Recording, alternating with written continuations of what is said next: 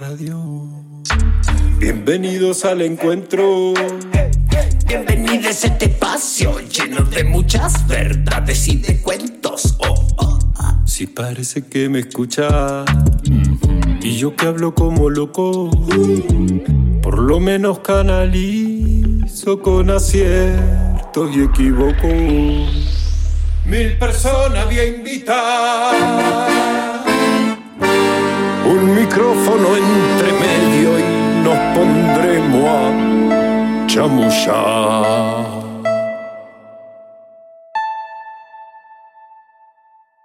Son las cosas de la vida, son las cosas del crear. No tienen fin ni principio y las vamos a filosofar. Salimos por todos lados si nos quieres escuchar. Nos buscas con tu aparato y también nos podés googlear. Y ahí nos vamos a adentrar en una charla de un ratín sobre las cosas del crear.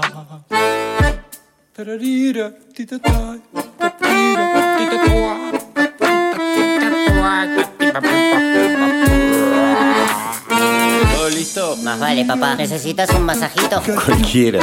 Arriba, arriba. ¿ah? Tranqui, estoy joya. No me bajes los brazos mucho. Qué hermosa mañana para ponerse a grabar. Qué hermoso sol iluminando el monte. Qué lindo el sonido de las campanas de las vacas de al lado. Qué hermoso.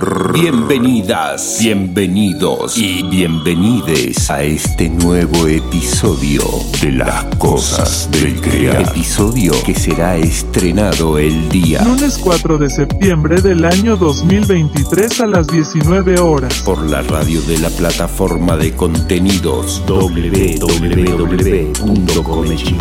www.comechingones.com.ar y por el 89.7 MHz en la zona de Villa de las Rosas. Este episodio que es el número 84. Ya les dije la fecha de estreno, ahora les cuento que después de eso... Las cosas del crear se repite cada semana en tres radios comunitarias del Valle de Tras la Sierra, Córdoba, Argentina. Radio El Grito 88.5 Los Hornillos, Tinku FM 107.9 Mina Clavero, FM Sierras Comechingones 107.9 San Pedro. Tres colectivos que contribuyen de una manera impresionante a la comunicación popular en la comunidad del Valle de Tras la Sierra y a quienes les agradecemos muy profundamente el que tengan la amabilidad de compartirnos con su audiencia y que hasta donde lleguemos, lleguemos. Reflexiono hoy tema acerca de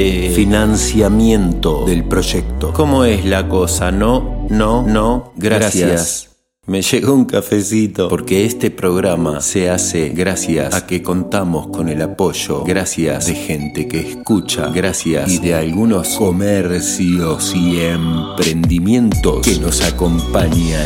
Aquí están, estos son los sponsors de las cosas del crear. TIS, Servicio Técnico, RS Metales, RAF Turismo y Cerveza Artesanal Poseña. Yo entiendo todo, entiendo los principios de la publicidad, entiendo la onda de estos comerciantes y emprendedores amigos que apoyan las cosas del crear, pero cuando sucede algo como esto, que una persona que escucha el programa va a cafecito y aprieta el botón, lo que yo siento es otra cosa. Vos te das cuenta, no son los 500 mangos, es una persona que, se, siente parte de esto. Eso es un montón. Gracias anónime aportante. Brindo porque mucha gente siga tu ejemplo. Ahora también nos podés buscar en Cafecito e invitarnos a un cafecito para seguir impulsando el crecimiento de este hermoso proyecto. Bueno, vamos a la cuestión. El invitado del día de hoy. Compartimos el episodio número 84 de Las Cosas del Crear con José Ignacio Ignacio Toquero, músico, compositor, arreglador, apasionado de la guitarra y el canto, una persona que dedicó gran parte de su carrera artística a la composición de obras inspiradas en el Camino de Santiago. Tuve la oportunidad de conocerlo hace como 16 años atrás, porque bueno, vino a visitar a su hijo al valle y justamente en ese tiempo nos estábamos acompañando bastante con Gabriel,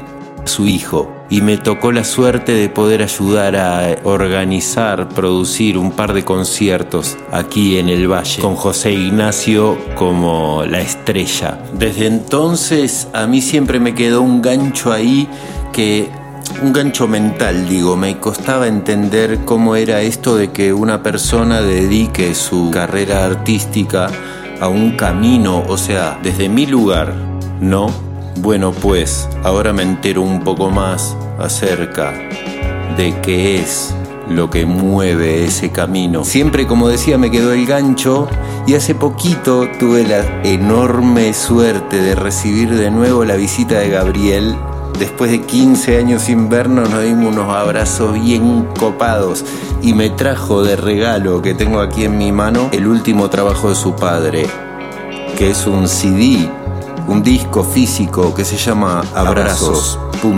Canciones. Me lo escuché y le escribí a José Ignacio, le dije, mira lo que estoy haciendo, ¿te querés prender? Y dijo, ¿sabe qué? Pero cómo no, Leo, será un gusto. De modo que aquí estamos, pues, para darnos ese gusto. Yo en el rancho, él desde la ciudad alemana de Friburgo, al pie de la selva negra, al teléfono.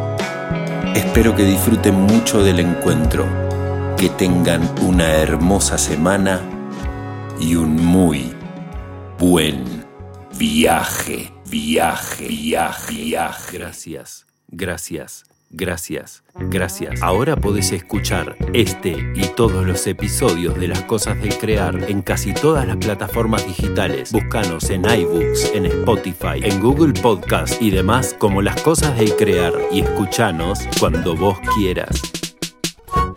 Hola José Ignacio. Hola, muy buenas noches para mí. No sé cómo es para vosotros. Todavía tenemos un poquito de sol. un poquito de invierno todavía. Sí, pero la verdad es que mientras no haya nubes, acá el invierno es muy agradable. Mientras hay sol, estamos en manga de camisa, sin ningún problema.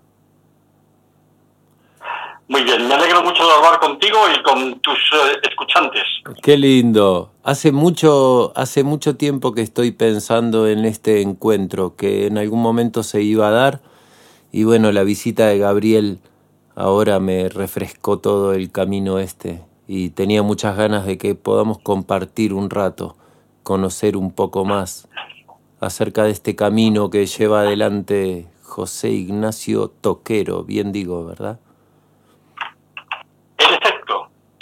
Bueno, y yo quisiera pedirle si es posible que usted mismo en primera persona cuente a la audiencia quién es José Ignacio Toquero?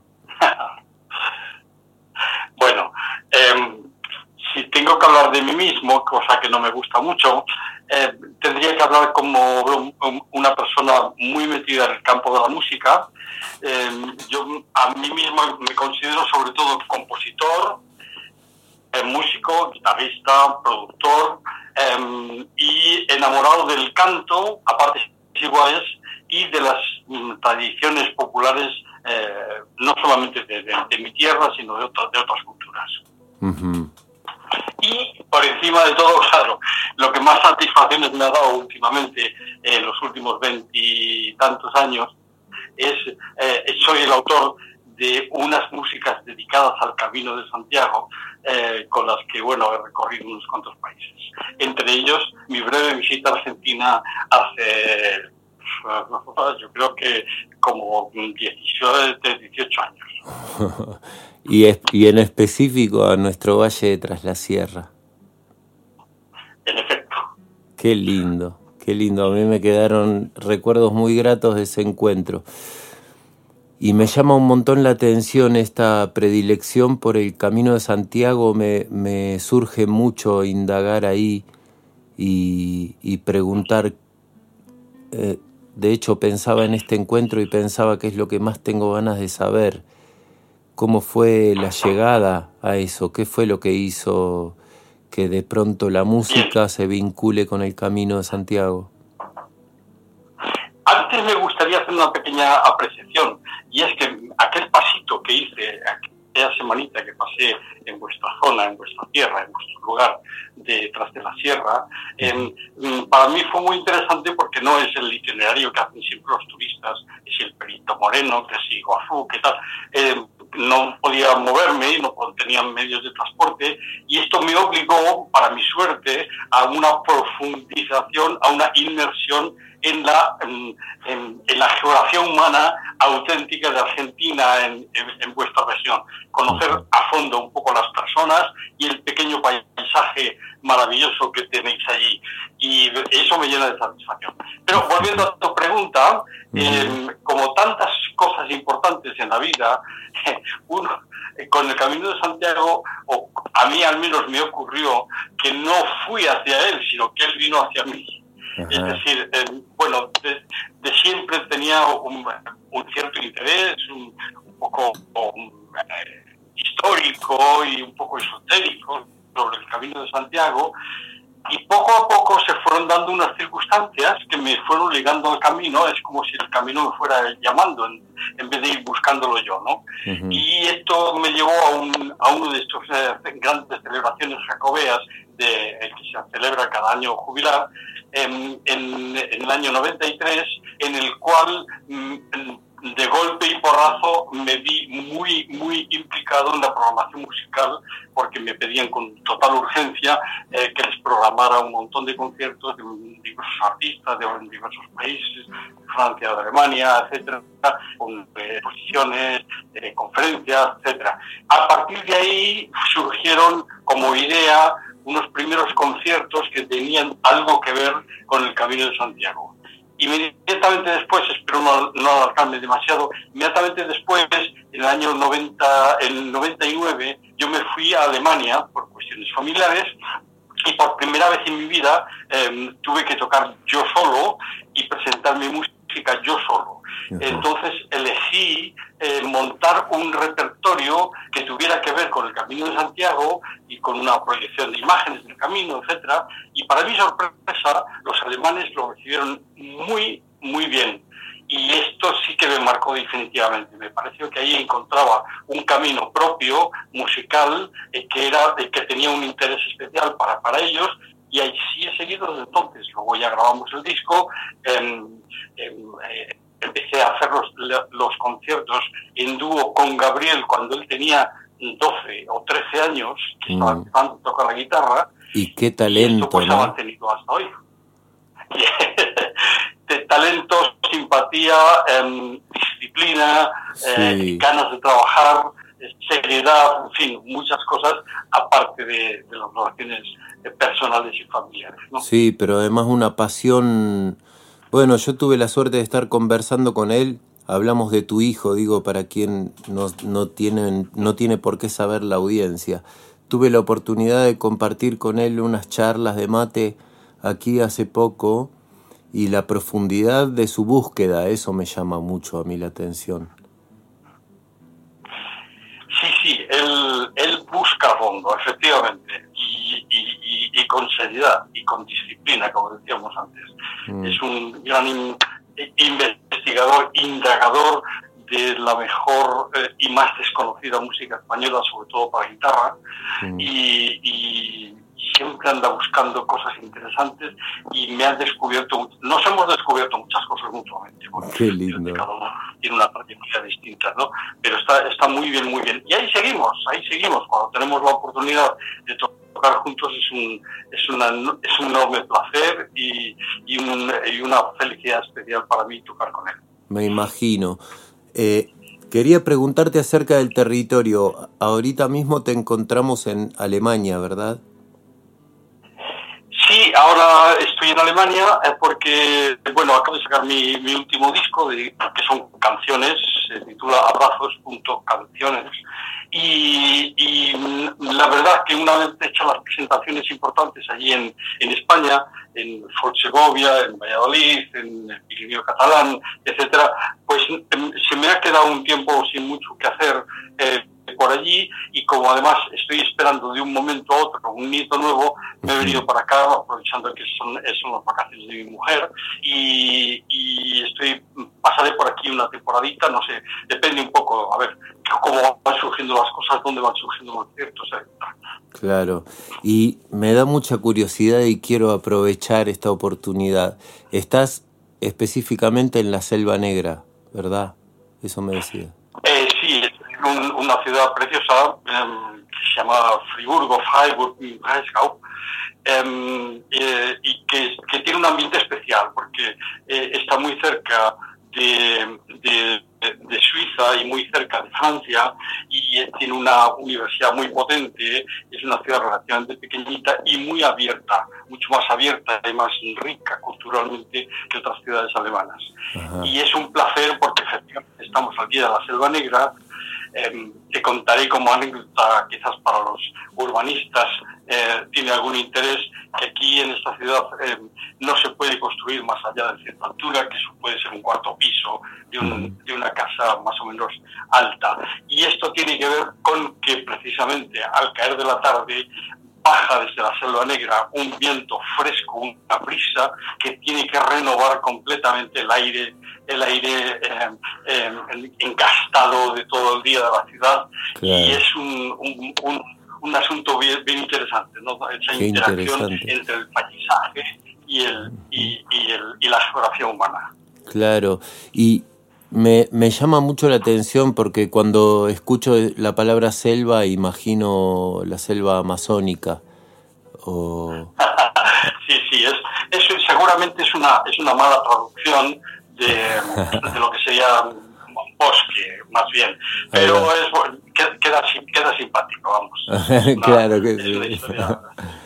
claro que sí. Y tiene que ver, claro, con, con que hay muchas, hay muchos... Em, eh, muchas masas em, boscosas oscuras de los abetos eh, más un poco más oscuros que se combinan con otras con otras especies vegetales hayas robles etcétera, esas manchas oscuras es por lo que le vendría el nombre de selva negra. Ahí va. Abetos en su mayoría. Iban combinadas iban combinadas con, praderas en granjas bueno todo muy idílico pero real realmente está muy bien aprovechado y muy hermoso Qué lindo. Bueno, quiero ir a este punto. El otro día tuve la suerte acá, Gabriel me trajo de regalo tu último disco en físico, que es algo que cada vez recibimos menos, un CD con su arte de tapa y demás. Y como yo le conté que no tenían que reproducir esto hoy, él me dijo, te lo paso en un pendrive. Y cuando enchufó el pendrive en mi computadora, yo vi tu discografía ahí y me encontré una cantidad muy grande de, trabajo. Realmente hay acumulado un registro. viejo. Efectivamente, em, tengo unos cuantos discos producidos y publicados. Según podemos mirar, siete, ocho discos. Algún, eh, un par de ellos dedicados a la música del Camino de Santiago, algunos tocando músicas tradicionales de mi tierra, de Cantabria y de, y de Castilla, em, y, y, algunos dedicados a temas específicos. Por ejemplo, mi propia música dedicada al canal de Castilla, que es una historia muy interesante de la que quizás podemos hablar otro día, y, y, y este último en el que he echado un poco el resto, eh, eh, que, que, en realidad viene a, a, recoger mi última actividad de los últimos 8, 9, 10 años eh, cantando, cantando con cantantes. Mm. Y entonces eh, era un, em, originariamente era el trabajo de un dúo con la mujer con la que estuve cantando 4 o 5 años y que cuando estaba terminado resulta que el dúo se disolvió por correo electrónico.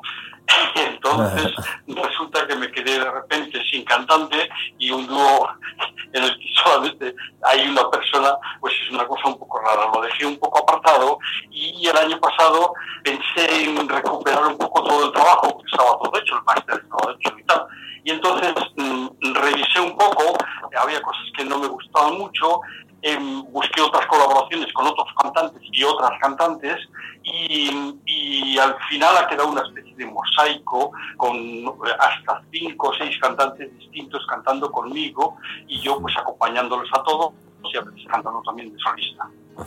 y en, en este mosaico, digamos, están incluidas tanto canciones tradicionales de, de, de mi tierra composiciones propias mías y sobre todo mucha, mucha poesía, mucha poesía eh, no solamente española, también latinoamericana, hay un poema de Pablo Neruda, eh, Antonio Machado, Rosalía de Castro, León Felipe, eh, bueno, y otros poetas menos conocidos pero también muy interesantes. Sos de esas personas que son motivadas muy profundamente por la poesía a crear música, ¿verdad? Me interesó mucho eh, el, cuando, estás cantando, cuando estás cantando canciones, porque cuando estás tocando instrumentales, pues es otro, es otro, otro mundo, ¿no? Lógico. Pero en este caso, como eran lo que hablamos son de canciones, el texto es un elemento muy importante. Yo no soy un buen autor de textos en general, algunas veces me salen un poco mejor, otras veces un poco más flojitos, y entonces decidí irme directamente a los que escriben bien y, y, y trabajar sobre, sobre poetas eh, interesantes, ¿no? Pero incluso cuando trabajo sobre, sobre canciones populares, tradicionales, me gusta centrarme un poquito en, en, la importancia del texto de las canciones populares, que también lo tienen, por supuesto. Y por eso también, eh, con un esfuerzo especialmente eh, eh, proyectado en que los textos se entiendan bien cuando los cantamos y además eh, que el libreto contenga los textos de todas las canciones para que la gente las pueda cantar con nosotros. Qué lindo, claro. Y es que muchas de ellas dan muchas ganas de ponerse a cantar, es verdad. Me quedó siempre la anécdota de... No sé si la anécdota, si está bien decirlo así, pero recuerdo siempre cuando contabas toca, acá, eh, cuando diste tu concierto en Villa de las Rosas y contabas acerca de esta canción que dice ¿Quién ha dicho que no hay primavera en Castilla? Y el, y el tiempo que para mí ese coro es tan hermoso y, y el tiempo que te, que te había llevado a encontrar la música que en, en donde entre esa poesía. Y me quedó siempre la imagen de, de eso, de una persona eh, a la que, que estaba como, como dicen, extrañada o, o, motivada o inquieta por un verso que no terminaba de entrar en una métrica por ahí, ¿no? Claro, ese es un tema muy interesante.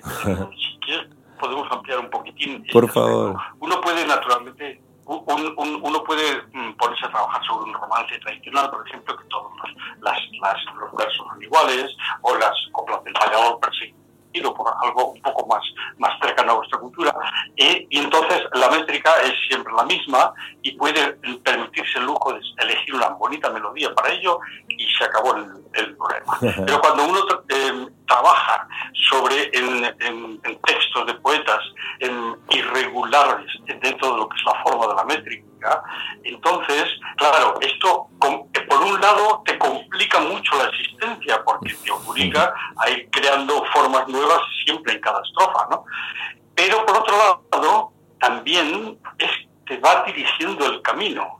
Es el claro. texto el que va tirando de la música, ¿no? Totalmente. Y entonces, si una vez que uno adquiere una cierta, no maestría, pero por lo menos una, una, una, un cierto oficio sí. para componer canciones, muchas veces dentro del texto y te está ya indicando el camino de la melodía, ¿no? Mm. Y esto pues pasa, me pasa en los poemas de Machado o en poema de en Rosalía de Castro o en Tu risa, ¿no? Que, que uno va siguiendo los versos y cada vez tiene una medida y una forma pero tienen una cierta musicalidad intrínseca y tú tienes que conectarte a ese enchufe eh, eh, y generalmente él te va llevando de la mano, te va indicando el camino si realmente eh, consigues entrar en ello. ¿no? Es una labor que siempre me, interesa mucho de trabajar con, con, poesías. Entonces lo que hago generalmente es guardarme las, em, eh, las melodías, mis melodías favoritas para aquellas en las que yo y el que voy a mandar sobre el texto y acoplo el texto que voy escribiendo sobre una melodía que me ha gustado especialmente. Y el trabajo con, las, con, las, con la poesía es el que me indica el camino para que poco a poco vaya saliendo otra música que aparentemente quizás no es tan hermosísima, pero que realmente tiene un sentido muy fuerte cuando se le acopla un texto potente.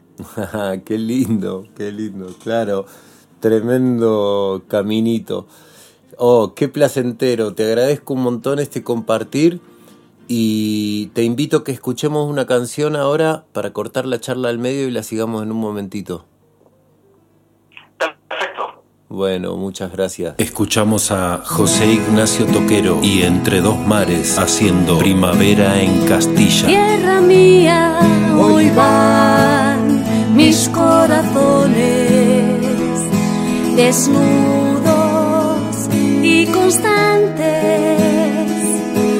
el arroyo de Tristierna. Pueblo mío, no hay amante más tierno e ingrato que tú. Las casas viejas y abandonadas son un vientre prolífico y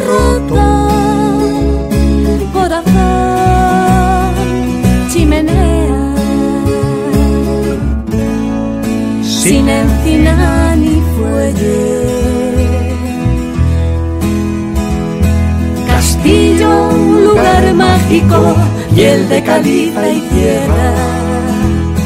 En altas tuyas quiero ver Peña la nevada, a los dioses guerreros del valle de Esgueva, a las princesas habitan el Tristierna, Echianaya y juncos y robles. Anoche soñé que desaparecías, algo blanco y frío, muy frío te cubría. Al despertar, tan solo eran pétalos blancos de la flor de almendro el viento del oeste traía. ¿Quién ha dicho que no hay primavera en Castilla? ¿Quién ha dicho que no hay primavera en Castilla? Dime qué eras y ahora qué eres y dónde estás. ¿Qué habitaba en ti y ahora qué te crees? te siento aquí empapada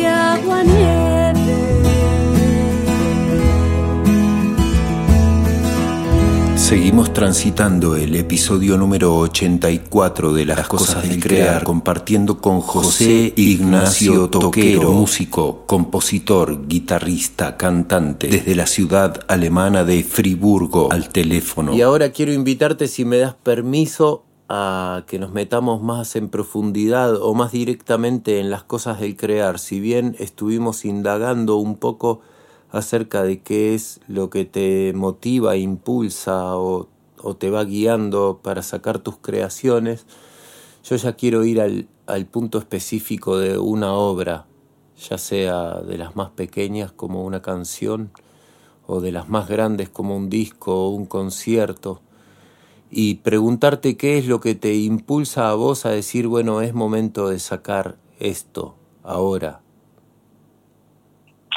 Bueno, anteriormente estábamos hablando sobre todo de este mundo maravilloso que son las canciones. Es decir, en un espacio cortito, eh, tratar de em, eh, contar una historia rapidita y, si es posible, poéticamente, ¿no? Eh, pero luego hay, claro, hay, eh, antes hemos citado, pues otros temas, digamos, un poco más menos, menos sucintos, ¿no?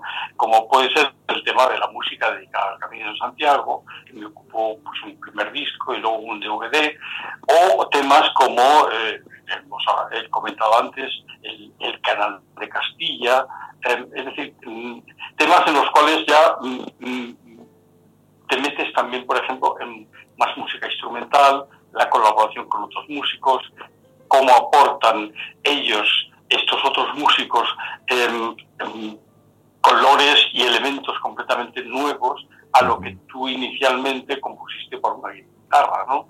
Eh, o guitarra y una, mandolina, que ahora mismo es lo que más suelo tocar, sobre todo con, toco con Gabriel.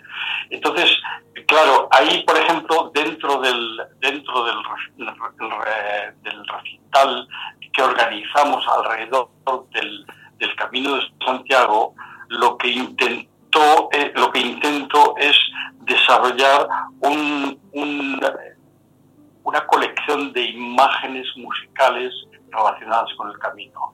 Mm. No es tanto eh, una colección de canciones para peregrinos, que también he producido un disco de un amigo eh, francés que tenía, peregrino, que tenía un montón de canciones dedicadas al Camino de Santiago, yo se lo produje, lo arreglé y contamos un poco con algunos amigos para, para, para llevarlo a cabo en un estudio, sino eh, esas impresiones que el Camino de Santiago produce en alguien sin necesidad de que lo esté caminando. Es decir, lo que históricamente, lo que paisajísticamente el camino o los diferentes caminos de Santiago nos van transmitiendo. Mm. De cuando en cuando entran, claro, algunas canciones y esto pues nos da también a lo, mejor pie para reflejar también unos sentimientos también, ¿no?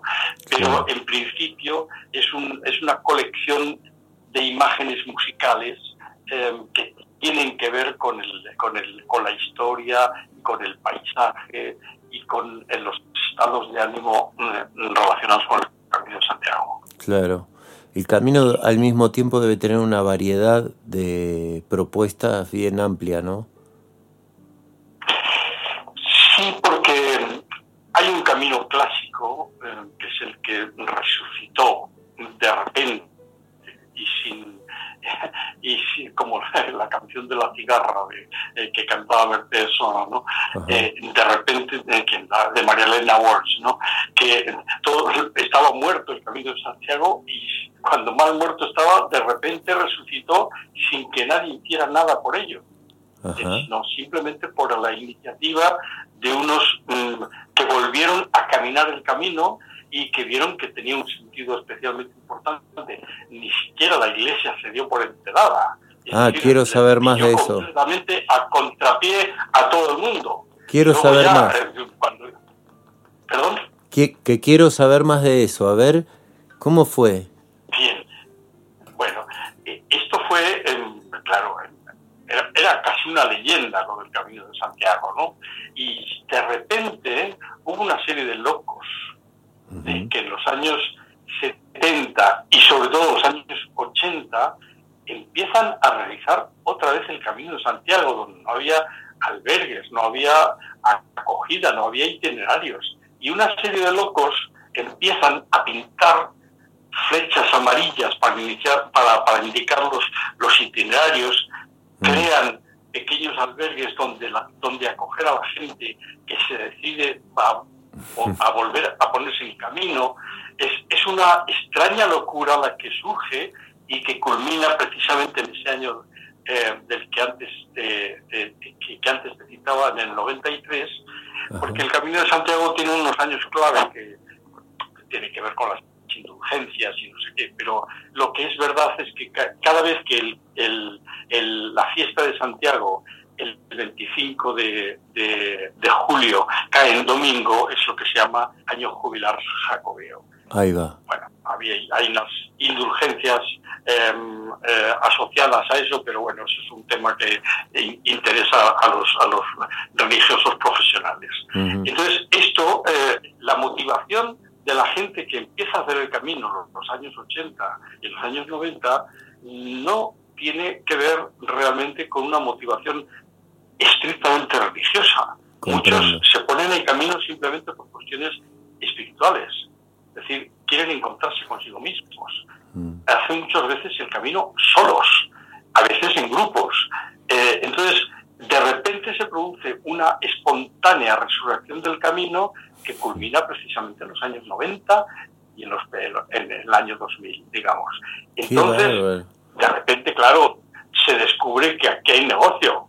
Más vale. Evidentemente, aquí, aquí la Iglesia descubre que efectivamente aquí hay algo muy importante. La Junta de, de la Junta de, Galicia decide que esos sacobeos, como dicen ellos, hay que celebrarlos por todo alto porque como todos confluyen en Galicia, pues es importantísimo para el turismo gallego, etcétera, etcétera. Ah, se apuntan todos pero el movimiento es puramente espontáneo. Desgraciadamente, ese, ese camino está empezando a cambiar también.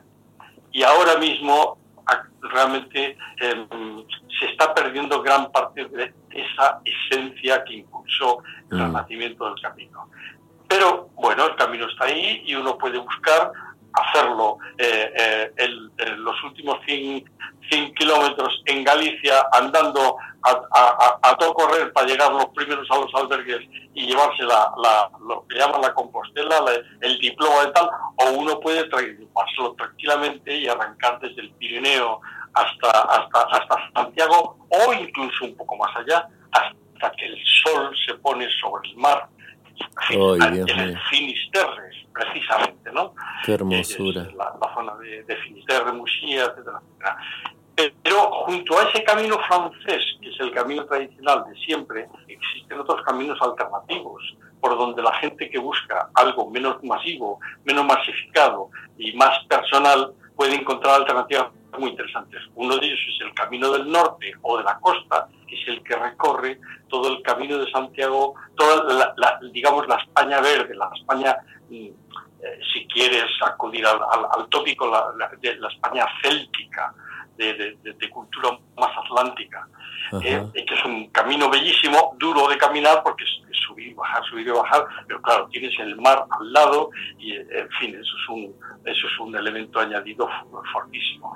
Luego existe la ruta de, la Vía de la Plata, que nadie sabe por qué se llama La Plata, porque por allí no había plata, pero posiblemente es porque era la, ruta para los romanos, que era más platum, más llana, que, que podías cruzar del sur al norte, de norte a sur, de una manera menos, eh, con, menos montañas eh, que, te, que te lo pusieran difícil. Claro. Y últimamente el camino que, el camino que está eh, cobrando un enorme desarrollo y popularidad es el camino portugués, que viene desde, desde Portugal hasta Vigo y luego Santiago. Y, y es el que ahora mismo es uno de los caminos importantes. Pero estamos hablando de la península ibérica. Claro. Es decir, estos caminos vienen de Europa. De hecho, eh, es Goethe el que habla precisamente que Europa se crea caminando a través del Camino de Santiago. Y existen las cuatro vías famosas eh, que recorren Francia, la vía Tolosana, perdón, sí, la vía Turonensis, la, eh, la vía Podensis, en la que, viene empieza en Le Puy, en la, y la que viene realmente desde París, todo, ¿no? en fin, las cuatro vías que no son más que las que recogen eh, una red de caminos que viene desde Europa, claro, desde Alemania, desde el norte un poco menos porque es territorio un poco más protestante, que no eran, supuesto, tan amigos de estas cosas, eh, eh, pero también que viene de Italia, de Suiza, de Polonia, de Hungría, en fin, toda una red que va comunicando hasta llegar a la península ibérica a través del Pirineo. Ahí va.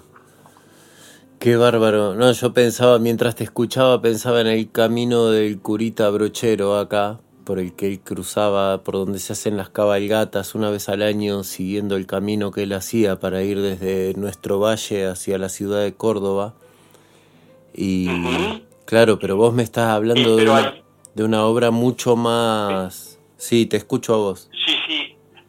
Y, y además eh, una, un, un camino que tiene unos vestigios históricos y arquitectónicos de la importancia pues, de, las grandes catedrales de Burgos y León, pero también de las pequeñas iglesias románicas maravillosas como la de Fromista, donde yo estoy viviendo, eh, del Pirineo, de La Rioja, eh, de todo el norte de, vamos, de Cantabria, Asturias, en fin, eh, es decir, unos vestigios muy fuertes. En realidad, la importancia del camino es el pozo dejado por los miles, cientos de miles, millones de peregrinos a lo largo de todos los siglos.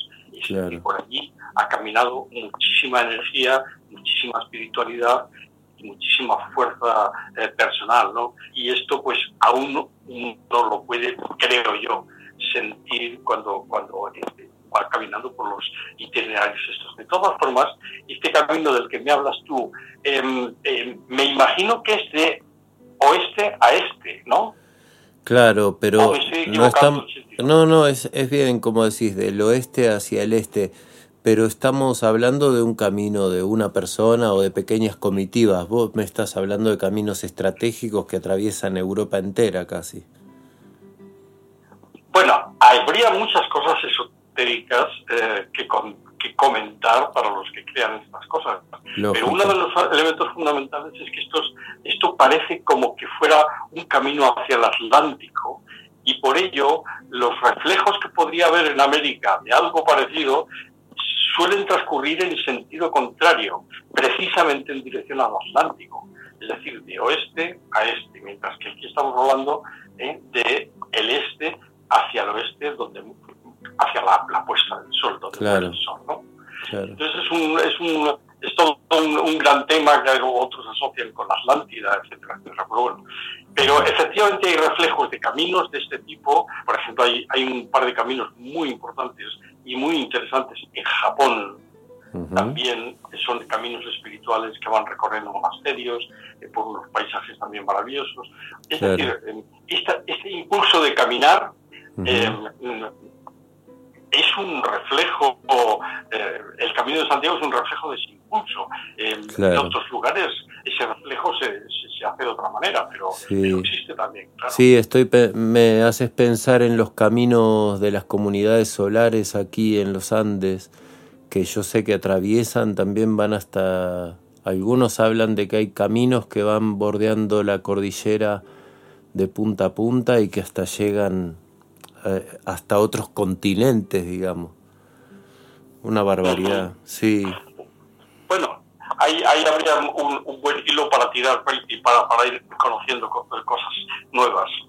¿Y quién te dice, claro, el camino del camino de Santiago al camino de del Inti Raimi, del Inti, digo, del Padre Sol? Eso. Bueno, qué interesante, ¿no? Mirá por qué lugares nos fuimos. Yo, la verdad es que siempre escuché hablar del Camino de Santiago. No, no, me sorprendió mucho escuchar esto de que la data es tan cercana, que estamos hablando apenas del siglo pasado, cuando yo ya andaba jugando por mi barrio, en este renacer, de esto que hablas que a la vez es histórico y bien antiguo, pero que vuelve así por un impulso de un equipo de gente, un grupo de gente que ni siquiera detrás de ninguna organización, ¿no?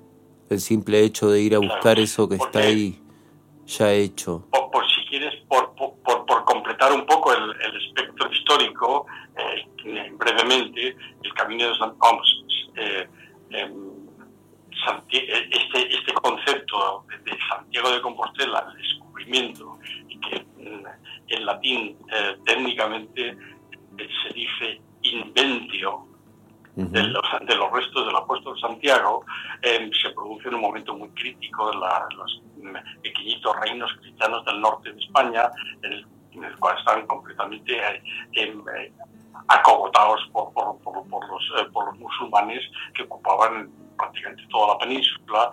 Y entonces, en un momento dado, un monje del norte de España, de Ato de Líbana, em, se pone, digamos, bajo la invocación y bajo la protección del apóstol Santiago y no se sabe muy bien por qué eh, el apóstol Santiago. Y, pero se acoge a su protección, crea un, un, himno en el que le, le, le, proclama el, el, el, patrón de las Hispanias. Perdón, el patrón de, porque se cortó justo, el patrón de... Sí, el patrón de las Hispanias, o sea, de, la, de, los hispánicos, de los pequeñitos reinos que, que, quedaban en, eh, cristianos.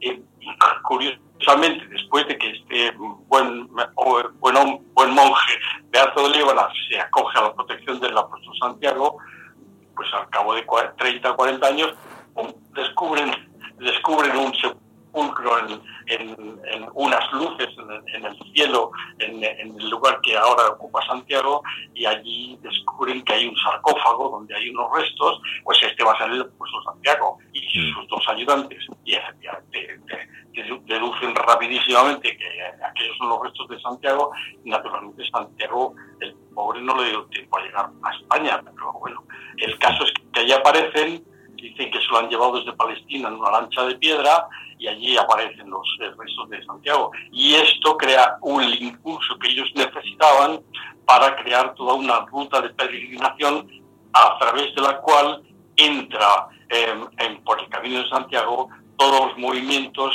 artísticos, culturales, económicos, etcétera, de la Edad Media medieval y que se encargan realmente de desarrollar ese norte de España España em, dentro de una vía europea, en vez de em, como un poco como confrontación a la vía de los musulmanes que habían creado ah, las, em, moriscas en, en, España, en Sevilla, en Córdoba, en fin, en los lugares maravillosos que nos han dejado eh, los restos eh, de las culturas eh, musulmanas de Al-Ándalus, o sea, en España. ¿no?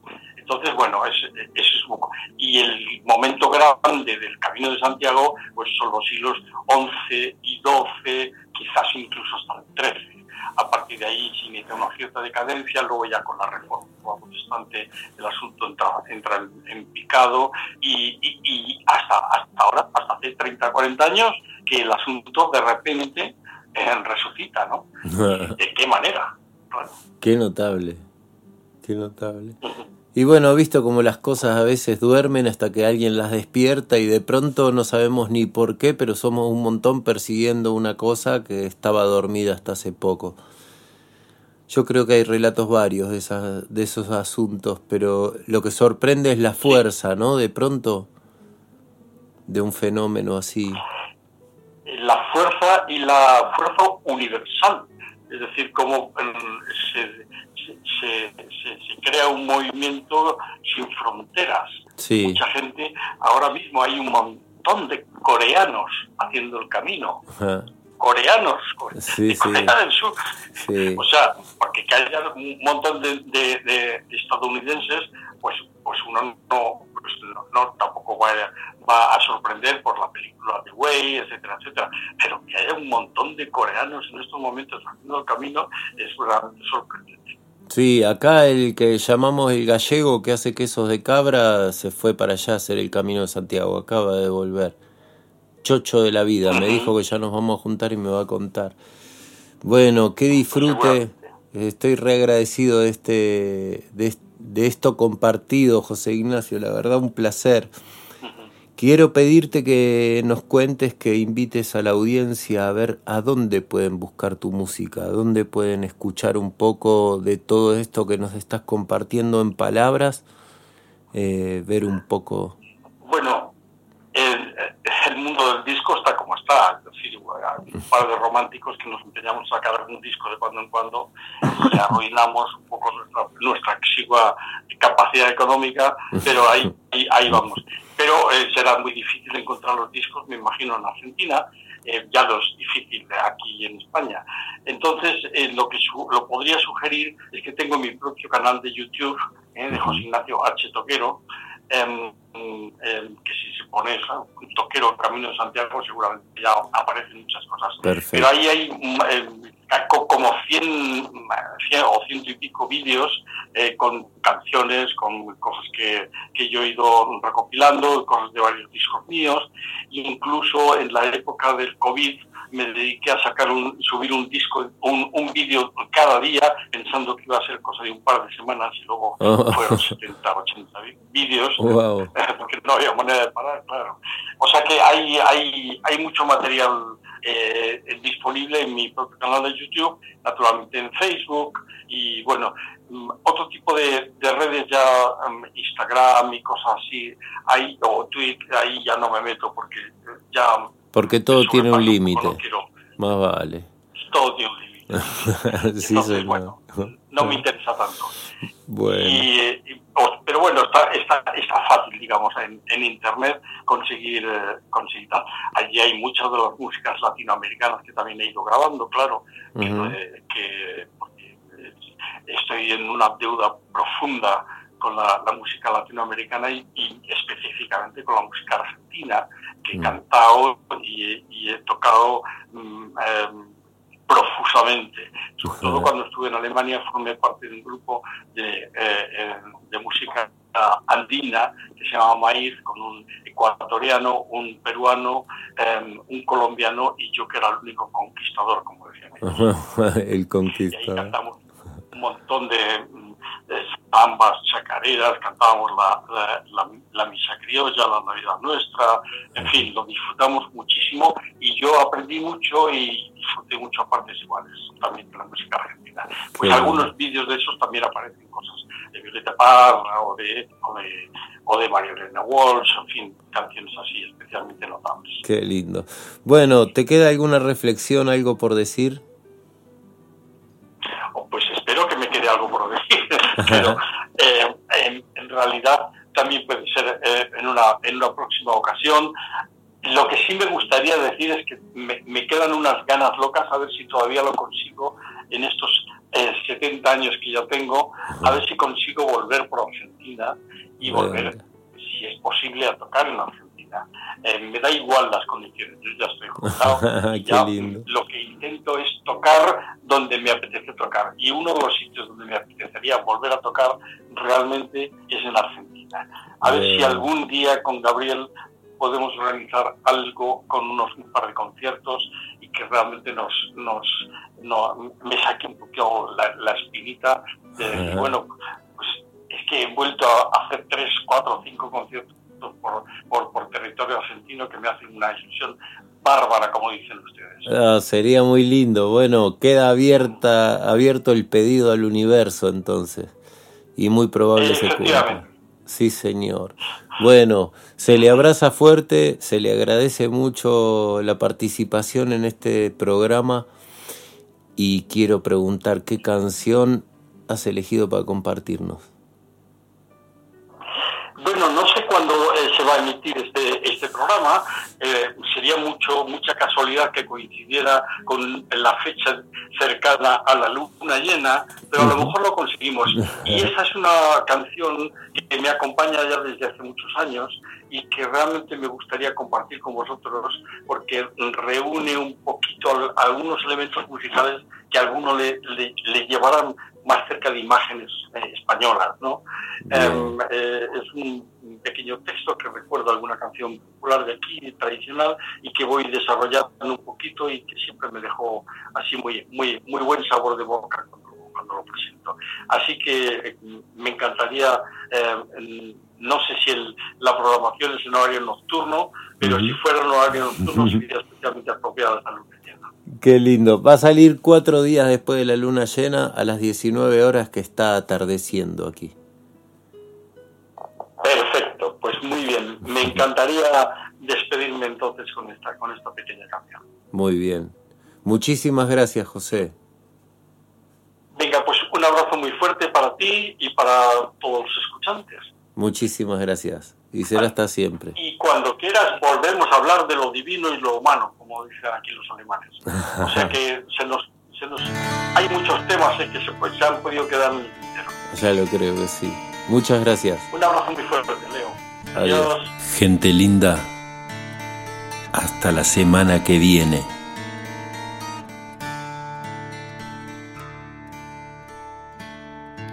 Luna llena que trae su rostro, luna llena llévame a ella. Luna llena, álzame en vuelo, luna llena que estás en vela.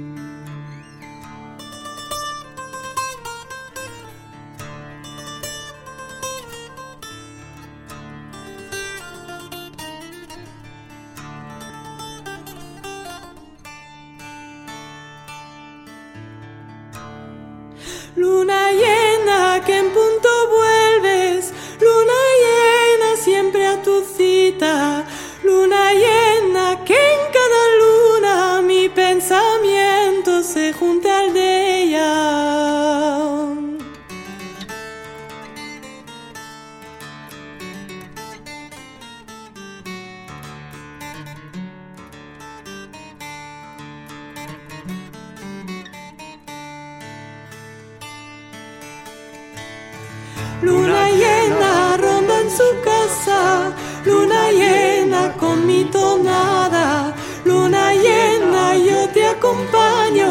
mi guitarra bajo tu canto.